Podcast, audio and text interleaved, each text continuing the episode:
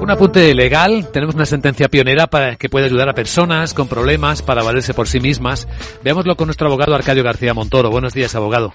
Buenos días, Vicente. ¿De qué hablamos? Pues hoy hablamos del trato que merecen esas personas con trastornos de conducta, ¿no? Por ejemplo, situaciones donde alguien pudiera tener una economía saneada, pero que necesita ayuda porque puede derrochar o cuando claramente se abandona uno y no puede ni siquiera ejercer sus derechos y al final la justicia tiene que adoptar medidas. Acabamos de conocer la primera sentencia del Tribunal Supremo que aplica una reciente ley del pasado mes de junio que concede un apoyo al necesitado, pero a la par le respeta su autonomía y en lo posible su voluntad. En definitiva, no anula al enfermo. Sí, porque estas patologías afectan al enfermo, claro, pero también a su economía, a la familia, hasta a los vecinos, ¿no? Sí, por ejemplo, los casos, fíjate, de, síndrome de Diógenes y trastornos de personalidad donde se acumula obsesivamente cosas, seguramente recogidas de la basura, aunque incluso la economía fuera saneada, que ocurre, ¿no?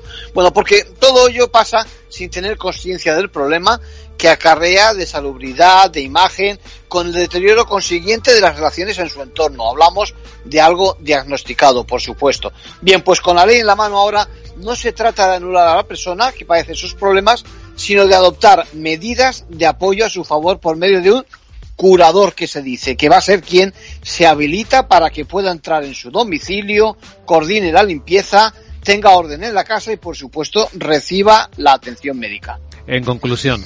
Bueno, primera vez que tenemos esa resolución, importante avance, no se incapacita a la persona de cara a otros derechos que quieren ejercer y se adecua, por supuesto, mejor a las necesidades de verdad de apoyo que requiere el trastornado y sobre todo también la sociedad que le rodea. Gracias, abogado.